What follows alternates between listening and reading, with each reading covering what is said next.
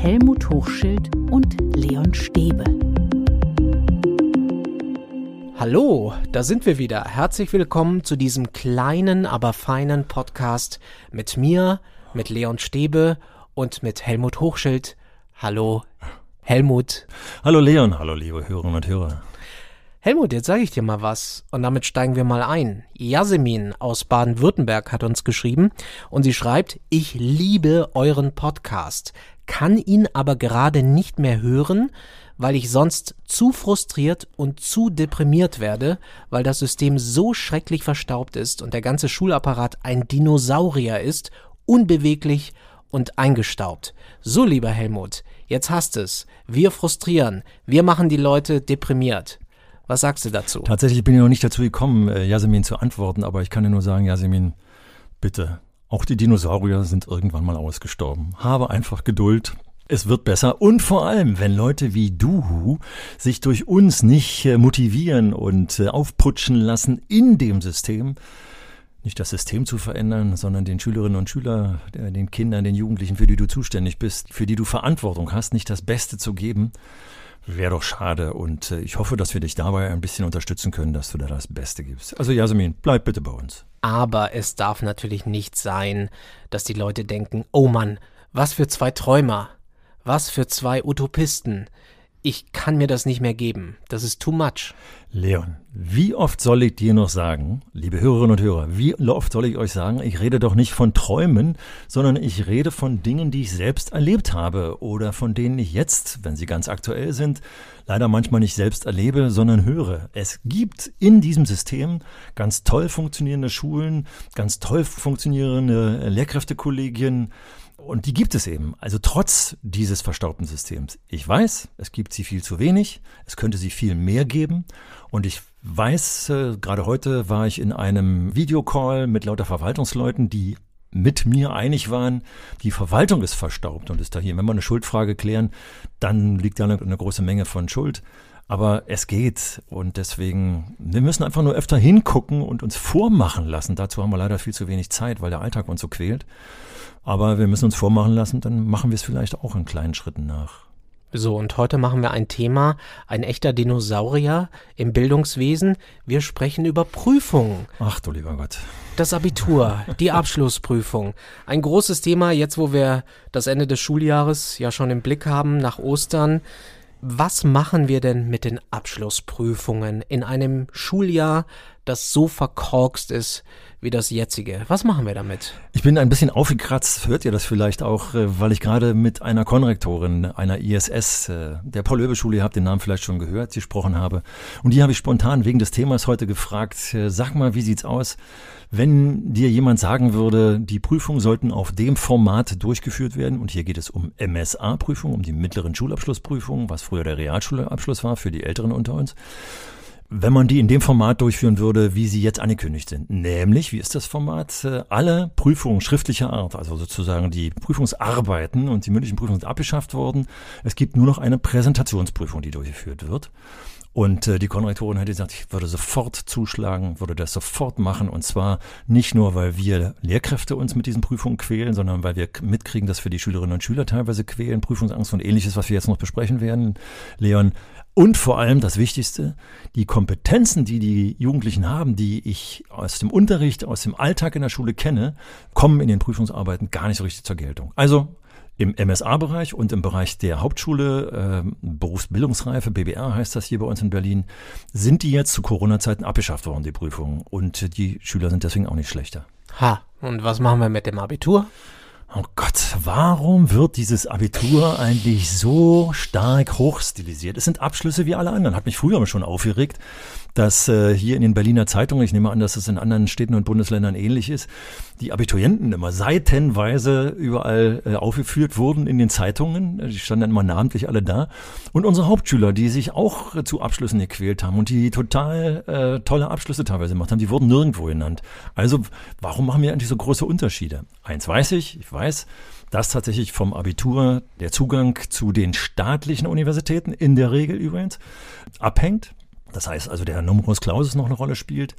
Aber sonst in der Gesellschaft macht sich über den Realschulabschluss oder über den MSA, macht sich kein Handwerker Gedanken, wie diese Prüfung entstanden ist. Der sieht ein Realschulabschlusszeugnis und sieht den, den Abschluss. Aber die Schülerinnen und Schüler machen sich Gedanken, weil sie sagen, oh, ich habe Angst vor der Prüfung in diesen Zeiten, wo wir irgendwie alle unter Druck stehen.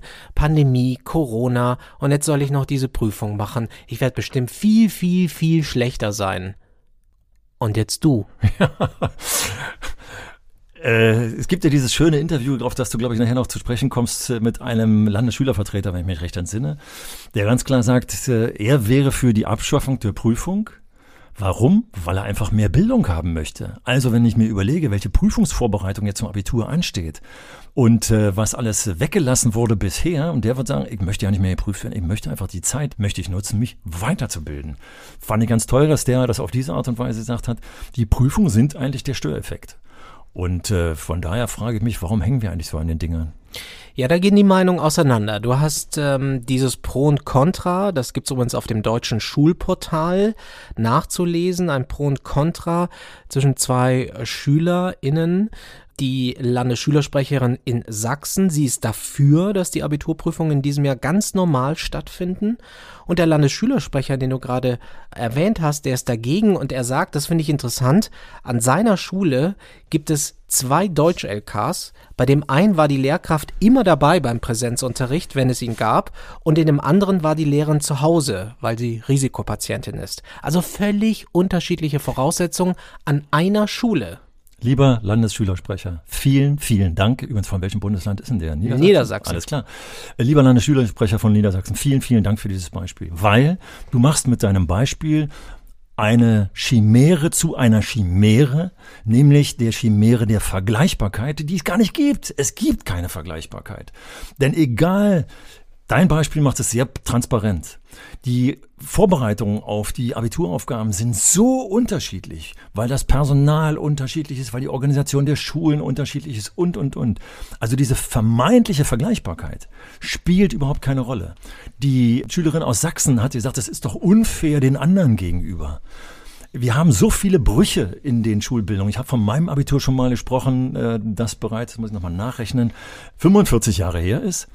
Da gab es gerade den Bruch, äh, das wurde ganz frisch eben das Abitur eingeführt, so wie wir es heute haben mit Leistungskursen und solchen Dingen. Vorher gab es ausschließlich die sogenannte Durchschnittsnote, die im Klassenverband erübrigt wurde.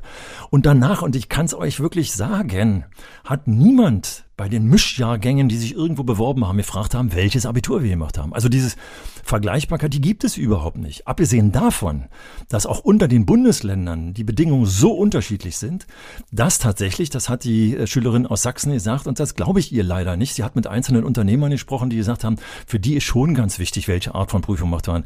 Die Regel ist eine andere. Die Regel ist die, dass tatsächlich geguckt wurde, hat jemand Abitur? Und dann schauen die Unternehmen, wenn es denn in die duale Ausbildung geht oder in ähnliche äh, Dinge in den Unternehmen, schauen die sich die äh, Kompetenzen tatsächlich selber in Praktika, in Bewerbungsgesprächen, in Assessment Centern, ähnliches an.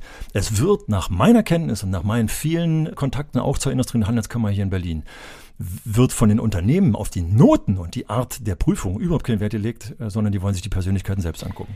Ich merke schon hier, die Emotionen, die Emotionen gehen dann schon mal hoch. Ja, ein Hörer schrieb ja, er freut sich immer, wenn ich mich aufrege. Genau. Simon hat geschrieben, ich finde es immer super, wenn Helmut sich aufregt. Weil du sie erwähnt hast, will ich es jetzt nochmal richtig zitieren. Der Landesschülerrat in Sachsen hat mit Vertreterinnen und Vertretern von Unternehmen in Sachsen gesprochen und sie haben gesagt, Prüfungen sind für uns wichtig, weil sie einen Bewerbervergleich möglich machen. Zitat Ende. Ja, und da, das glaube ich insofern nicht, weil all die Menschen, also jedenfalls ist meine Erfahrung hier in Berlin, als wir tatsächlich noch mit Unternehmen, auch ich persönlich mit vielen Unternehmen zu tun hatte, sie haben unseren Noten schon lange nicht mehr geglaubt, weil sie wussten, dass die Schulen total unterschiedlich ticken, weil alle wissen, dass das, was der Landesschülersprecher geschildert hat, zwei, zwei Klassen in einer Schule schon nicht vergleichbar sind und die Noten äh, über die Bundesländer nicht vergleichbar sind und, und, und, dass tatsächlich äh, viele eben gesagt haben, also damals bei mir war es dann vorwiegend über den Hauptschulabschluss und den Realschulabschluss, dass sie jetzt haben, wir wollen uns lieber selber ein Bild machen. Ich habe verstanden, dass du gegen diese Prüfung bist, in der Form, so wie sie jetzt sind. Ja. Jetzt haben wir die konkrete Situation. Pandemiejahr, Abiturprüfungen stehen wieder an. Was ist denn dein Plädoyer jetzt mal ganz konkret fürs Abitur? Also was soll jetzt passieren? Sollen wir es abschaffen? Sollen wir die Durchschnittsnote nehmen der bisherigen Klausuren? Was sollen wir denn machen? Also ich weiß nicht, ob ich das so aufs Abitur zuspitzen will. Ich würde es erstmal lieber allgemein sagen, weil solange dieser NC mitschwingt, das Abitur schon nochmal ein extra Thema ist, weil auch die sächsische Schülerin zum Beispiel gesagt hat, dass das Abitur im Ausland vielleicht nicht anerkannt wird oder die Hochschulrektorenkonferenz eventuell ist nicht anerkannt. Da müssen wir nochmal genau drauf gucken. Aber du, bleiben wir mal kurz bei Prüfungen im Allgemeinen. Da wir die pandemische Situation jetzt haben, wir in ganz vielen Bereichen unserer Gesellschaft Ausnahmesituationen haben, geschlossene lokale Kultureinrichtungen, die Bibliotheken für die Prüfungsvorbereitung waren geschlossen und, und, und, ist es absolut gerechtfertigt, hier zum Beispiel sagen, wir fahren eine andere Situation. Also wir schaffen eine andere Situation. Und vor allem, wir wissen alle, und es geht jetzt immer mehr, immer häufiger durch die Presse, schulpsychologische Dienste sind immer mehr davon konfrontiert, dass der Druck, der auf dieser Gesellschaft in allen Bereichen aufgrund der Pandemie lastet, auch auf den Schülerinnen und Schülern lastet, auf den Prüflingen lastet. Und wir müssen alles tun, damit die, ich sag's jetzt mal flapsig, nicht mit einer Psychomacke rausgehen, weil jetzt nochmal die Prüfung das alles verstärkt. Und äh, von daher denke ich, sollten wir hier in dieser Situation tatsächlich Ausnahmesituationen schaffen, so wie sie interessanterweise beim mittleren Schulabschluss ja auch locker über die Bundesländer hinweg geschaffen wurden. Warum also nicht generell? Dann gibt es aber noch die generelle Aussage, ganz kurz. Wir müssen uns generell mal überlegen, ob über Prüfungen das wirkliche Kompetenzpotenzial von Menschen abgefragt werden kann. Ach, Helmut. Schau mal. Ich komme aus Baden-Württemberg. Oh, ich hatte, ich hatte Zentralabitur. Schau mich an. Ja. Bin ich ein schlechter Mensch geworden? Nein, natürlich nicht, aber es gibt ja dummerweise. Hat's mir geschadet? Das weiß ich nicht. Das kannst du nur beantworten. Nein, aber dummerweise gibt's ja die Menschen, die sagen, ja, als das in den anderen Ländern noch nicht äh, war, da war das Niveau tiefer, weil es noch keine Zentralabitur gab. Also wir machen zum Beispiel auch noch, der nächste Hirnriss ist, daran fest, weil es zentrale Aufgaben gibt, ist das Abitur ein besonders anspruchsvolles. Ob das was für die Zukunft wirklich was Sinnvolles ist, ah, wird viel zu selten dann tatsächlich mal genauer untersucht. Ich verstehe dich richtig. Wir äh, sollten quasi die Prüfung, Abitur, Klammer auf, muss man sehen, wie man es genau macht, aber auf die aktuelle Situation anpassen. Das ist dein Plädoyer. Ich glaube, dass wir, ja, ja, ganz kurz. Niveau, ja. Niveau senken heißt das? Nein, das wäre ja Unsinn. Das Niveau haben wir doch bereits gesenkt. Also, nachdem wir doch in, den letzten Podcasts ja dauernd besprochen haben, äh, dass eben das nicht geschafft wurde, dass es da Persönlichkeitsentwicklung gegeben hat, die vielleicht sogar stärker äh, im, im äh, Homeschooling oder im äh, schulisch angeleiteten Lernen zu Hause sich entwickelt haben. Das nehmen wir dabei außen vor. Also kurz und knackig, wir haben eben wegen dieser Art des Unterrichtes, dass jetzt fast ein Jahr lang kein langfristig kontinuierlicher Präsenzunterricht stattgefunden hat, haben wir doch sowieso nicht das Niveau, was auch immer übrigens Niveau ist, erreicht.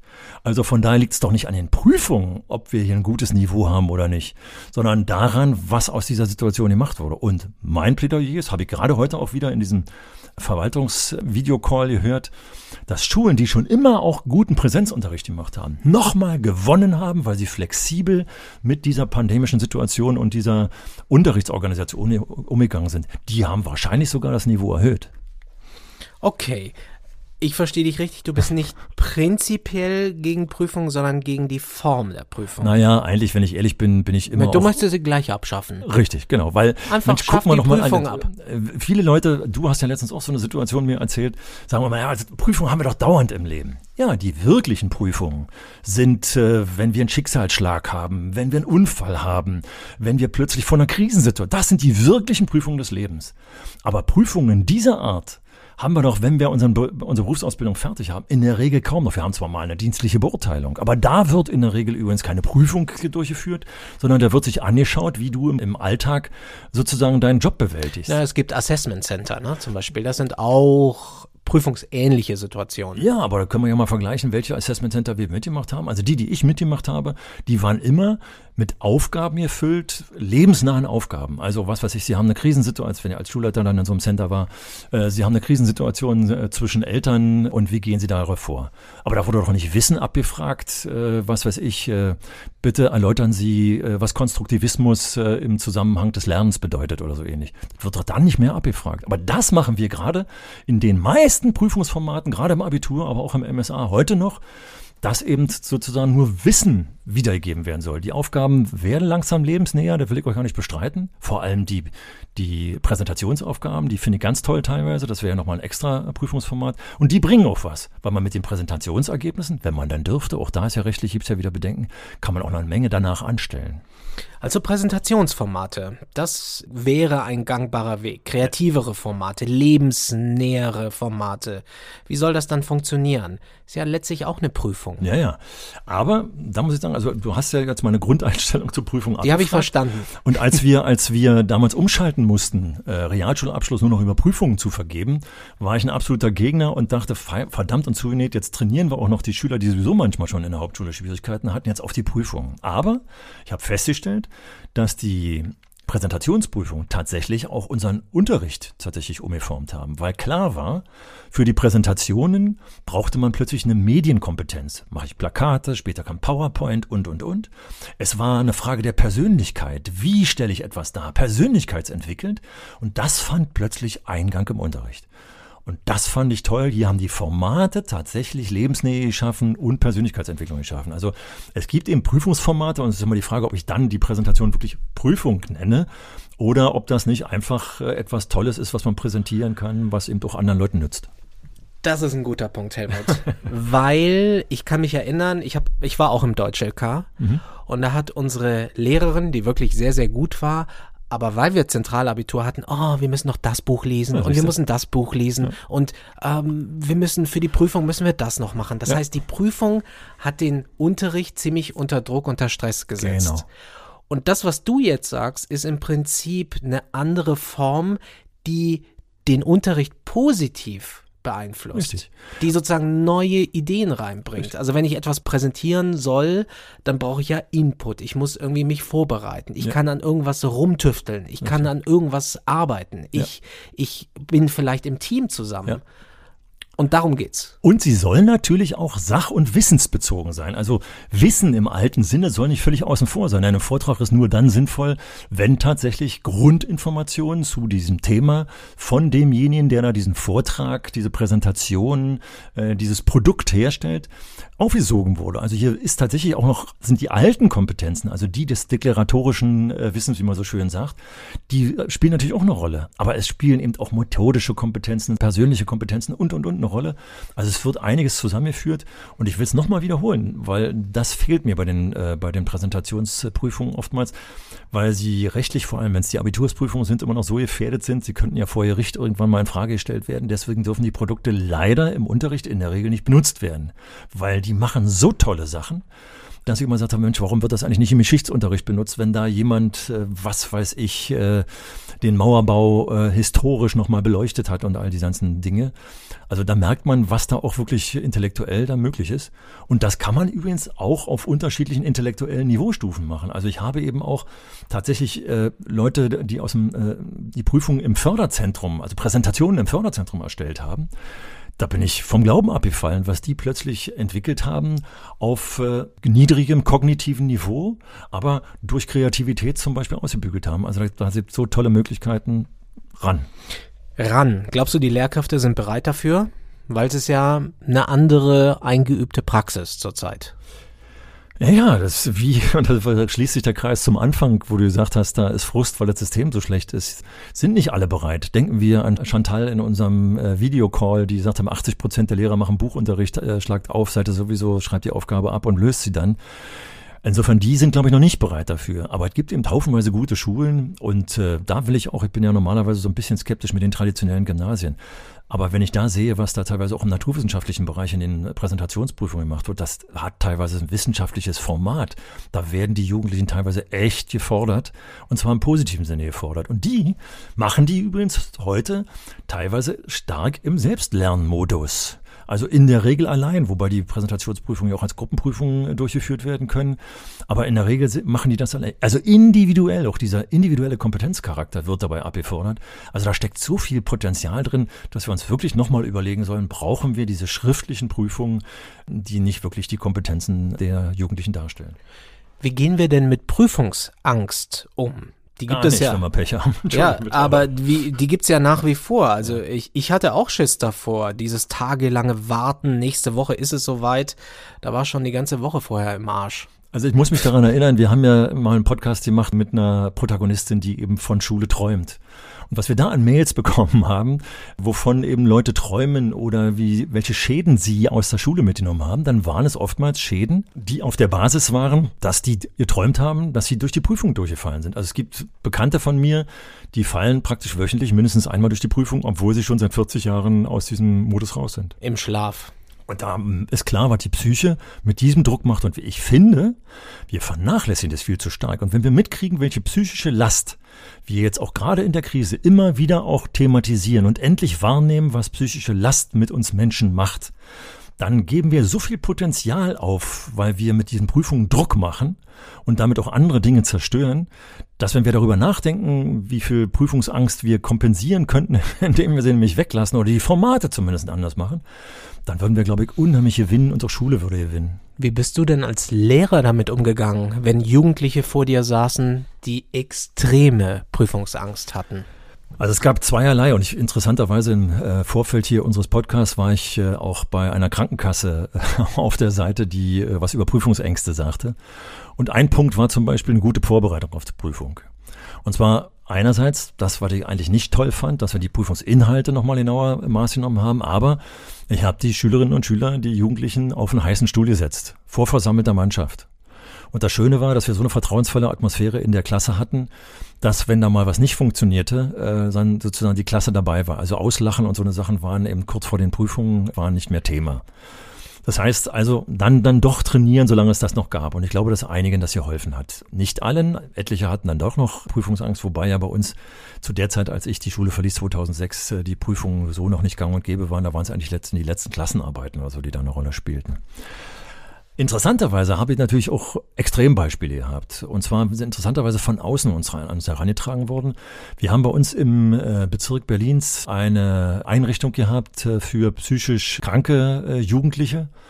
Und irgendwann hat mich ein erstes Mal der Schulleiter dieser Einrichtung angerufen und hat gesagt, Herr Hochschild, könnten wir in irgendeiner Form kooperieren?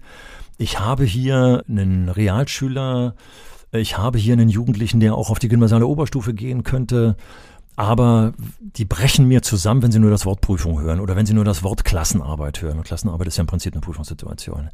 Könnten wir eine Zusammenarbeit gestalten, die es schafft, dass wir die Schülerinnen und Schüler aus den Prüfungen rausnehmen? Und das haben wir dann so gemacht, äh, dass äh, das Material, was in der zehnten Klasse bei uns in der Schule verwendet wurde, die Dinge, die bei uns äh, bearbeitet wurden, auch die Klassenarbeiten, die bei uns geschrieben wurden, von der Lehrkraft in dieser Einrichtung ebenfalls durchgesetzt wurden. Und irgendwann bin ich auch mal in dieser Einrichtung gewesen, habe mir das angeschaut, wie das gemacht wurde und ich hatte ein gutes Gefühl dabei, dass die kognitiv zumindest die Jugendlichen genauso dahin gebracht haben, wo unsere waren. Teilweise besser, weil sie Einzelunterricht und ähnliche Dinge gemacht haben. Und wir haben dann, das darf ich heute vielleicht gar nicht mehr erzählen, aber die Geschichte ist schon Jahrzehnte her, äh, haben wir dann die Zeugnisse mit unserem Zeugniskopf ausgeteilt, weil wir geklärt hatten, dass die, obwohl die in dieser Einrichtung waren, aber die Kompetenzen äh, auf ähnlichem Niveau hatten wie unsere Schülerinnen und Schüler.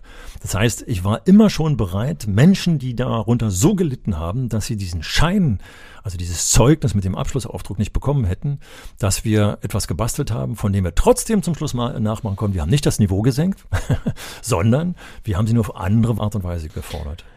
Da wird es vielleicht jetzt einige Leute geben, die sagen, na ja, aber wir können doch den Kindern und Jugendlichen, vor allem den Jugendlichen in dem Fall, doch irgendwie auch was zumuten.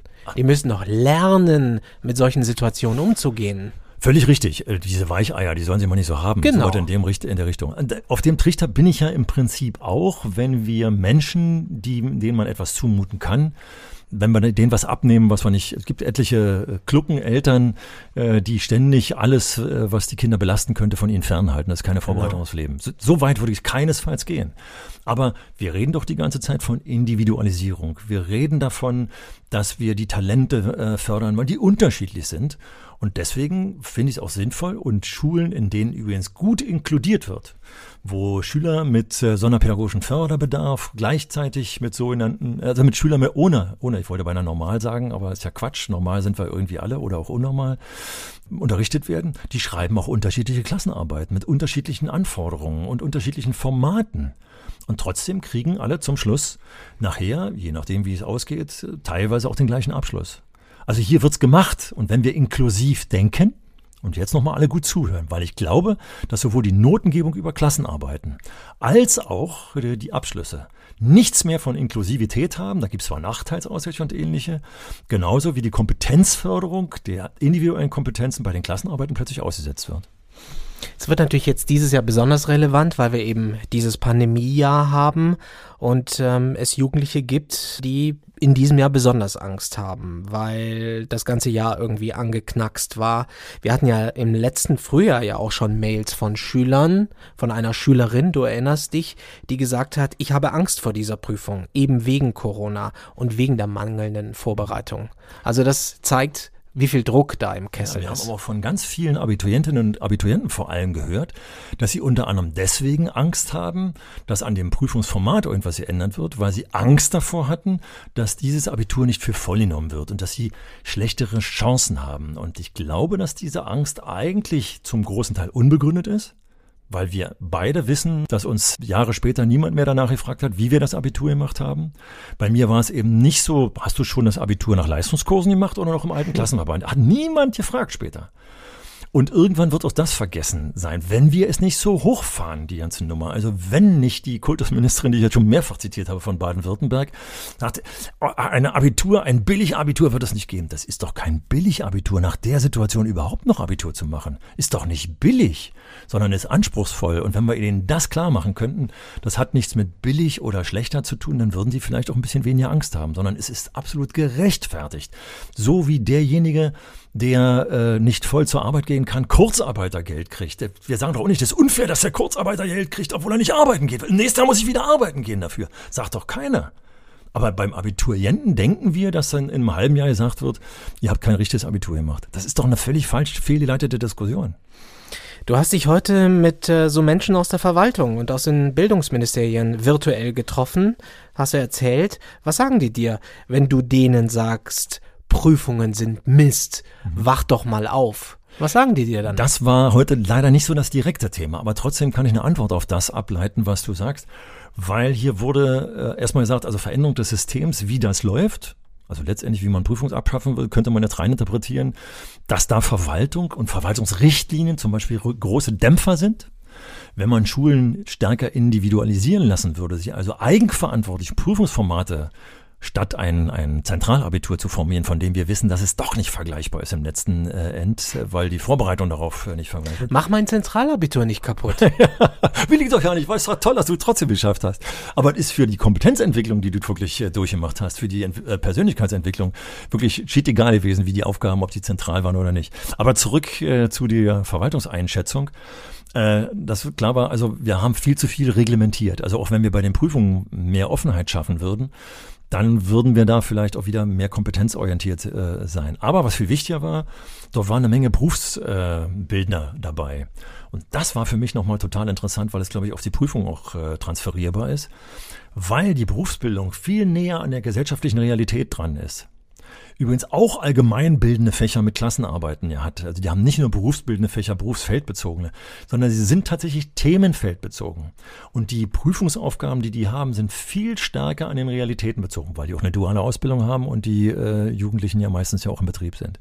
Da müsst, daran müssten wir uns orientieren.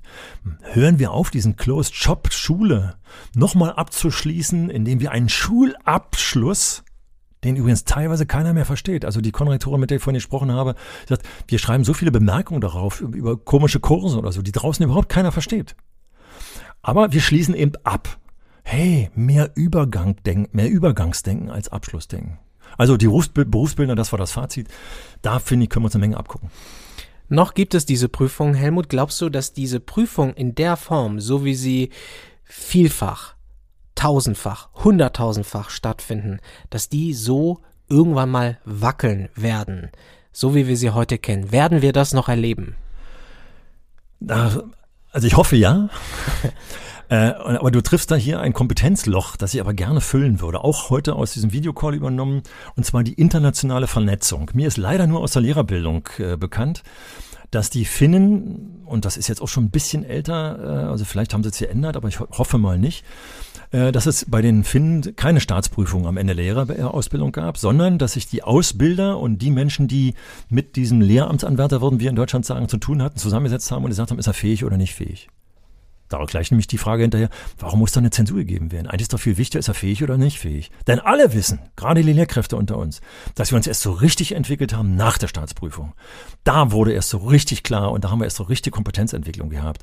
Also kurz und knackig, viel wichtiger ist doch, dass wir die tatsächlich Unfähigen in so einer Situation, an so einer Grenzsituation, ich will das gar nicht Prüfungen nennen, an so einer Situation ausschließen. Und das wissen wir eben auch, dass wir in den Prüfungsformaten, die wirklich Unfähigen, die mit Menschen nicht umgehen können, wenn wir jetzt an Lehrerinnen und Lehrer denken, die finden wir teilweise gar nicht an der Stelle. Die werden sich dann später erst zeigen.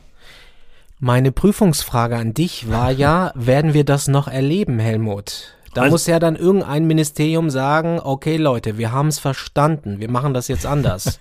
werden wir beide Helmut ja. und Leon, werden die beiden das noch erleben in dieser Welt? Da sind wir wieder bei Yasemin. Und äh, ich bin ja erstens der, der, der Optimist unter uns beiden. Und ich will eben nicht sagen, das Ding ist, das ist so verstaubt.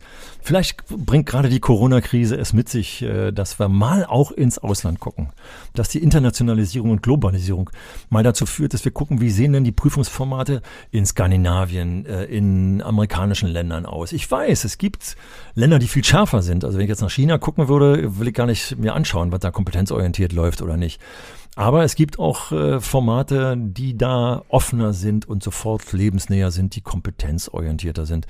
Und ich hoffe schon irgendwie, wir sind momentan, glaube ich, in einer Umbruchphase, bei der wir beide immer nicht genau wissen, wo landen wir eigentlich. Landen wir wieder, dass wir alle rückfällig werden? Meine Hoffnung ist, äh, das war heute auch wieder in dem Videocall ganz interessant, dass wir aus den Umbrüchen doch ein bisschen was lernen und mitnehmen. Und äh, von daher sage ich, ich will ja noch, ich will ja 100 werden, also habe noch 35 Jahre zu leben. Ich werde das schon noch erleben.